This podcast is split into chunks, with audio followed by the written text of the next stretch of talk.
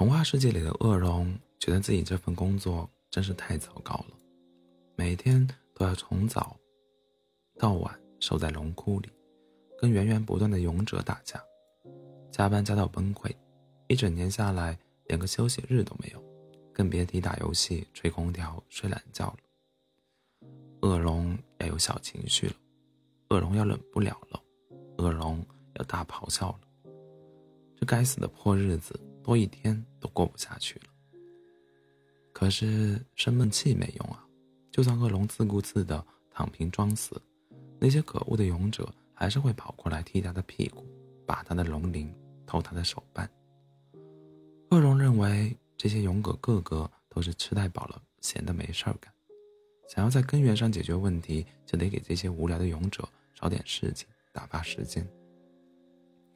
于是恶龙提着。亲自烤好的小蛋糕，拜访了当地最具有智慧的黑女巫，向她求教要怎么样才能给勇者们找点事情干，别成天没事儿老来烦她。黑女巫吃小蛋糕吃的一脸奶油，她站在魔镜面魔镜前擦脸时，突然想到了一个办法。她对恶龙说：“自己最近正好研发了一款新办公软件，叫做 PPT，专门用来提升工作效率。”加快工作进度。看在小蛋糕这么好吃的面子上，他会去向勇者联盟推销这款软件的使用必要性。恶龙一脸懵逼的望着黑女巫。那勇者的工作效率不就更高，更能闲出屁来找我的麻烦了吗？黑女巫神秘一笑，嘿嘿，你就等着瞧吧。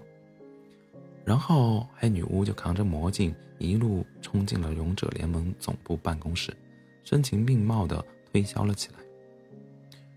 据我所知，过去勇者们都是听说哪里有恶龙就直接跑过去挑战，可是他们有没有考虑过，万一自己自己自己这次挑挑战和另一位勇者撞车了怎么办？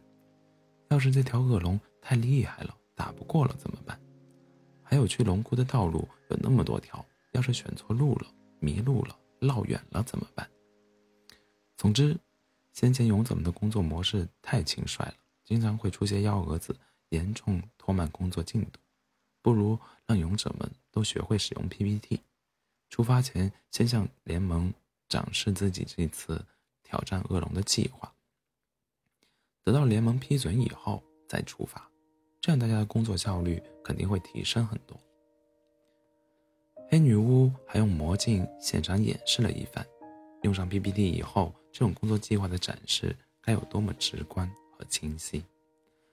在场的大佬们都被打动了，马上要求勇者联盟的每个成员都必须要学会使用 PPT，每次出发挑战恶龙之前，都要先进行自己的挑战计划展示。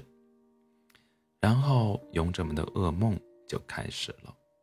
最初，他们只需要打开个人魔镜。用 PPT 稍微做几页，在上面写点文字性的计划描述就可以了。不过众所周知，勇者们的胜胜负欲都是很强的，否则他们也不会选择来做勇者这份工作。而那一份奇怪的、奇怪的胜负欲一旦被激发，事情就不可避免的朝着不受控制的方向滑去。首先是有勇者觉得，如果别的勇者 PPT 做了五页，那我就该做十页，压对方一头，联盟也会更快的批准我去挑战恶龙。于是每个勇者的 PPT 越做越多，从最初的三五页，很快就成了三五十页，再变成了三五百页，连这世上最厚的童话书也会输给这些冗长的 PPT。这时候。光靠多做页数已经不够看了，又有聪明的勇者想到，光用干巴巴的文字叙述展示效果很难打动人，不如我再绘绘制一些图片塞进 PPT，展示效果不就更好了？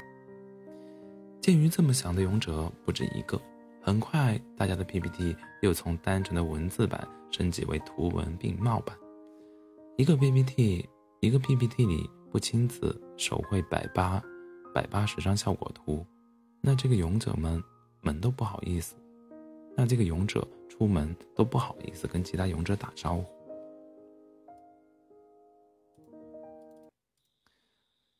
这时候，又有更勇的勇者跳了出来，不屑的表示：“哼，光是会画图算得了什么？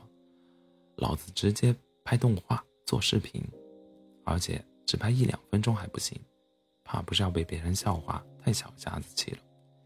一个真正的勇者，要是不把自己这次前去挑战恶龙的前因后果、路线选择、背景调查、半途挫折、最终决战。”通通来做来，做个十来个小时的配乐配音大动画，就是对不起身为勇者的荣耀。已经做到这个程度，应该算是登峰造极了吧？太天真了，并没有。正当一众黑眼圈的勇者加班熬夜、吐血倒地之时，一位一位坚韧不屈的天选之子站了起来。他捂着自己那颗随时可能因为跳动。跳过镜而爆炸的心脏，掷地有声地说道：“一个方案不够看，那我就做两个备选；两个要是不够，那我就做九个、十个、一百个，不累死自己不算完。”疲惫不堪的勇者们又发出了震天的欢呼声，大家纷纷表示：“快扶我起来，我还能再为修改 PPT 加班一百年。”躲在一边偷偷吃瓜的黑女巫都震惊了。连他自己也没料到，就那么随便编出来的一个倒霉故事，最后竟然能达到如此惊人的效果。黑女巫跑去龙窟找恶龙，发现这边的氛围和勇者那边完全不一样。风轻云淡，岁月静好，胖乎乎的恶龙正躺在午睡椅上吹空调，懒洋洋的养肥膘。听了黑女巫的转述，恶龙也很吃惊，他从午睡椅上。翻起来，困惑地询问黑女巫：“难道他们都忘了你一开始去推销 PPT 时说的是这个软件可以提升工作效率？而现在……”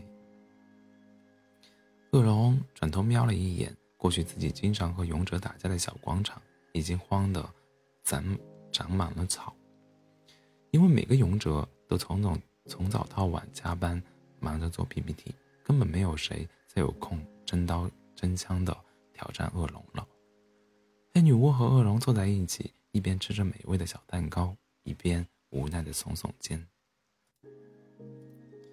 他说：“很多时候他也搞不明白，很多明明是想用来让人变轻松的东西，为什么最后却反而让我们越来越忙呢？”嗯，为什么呢？晚安，做个好。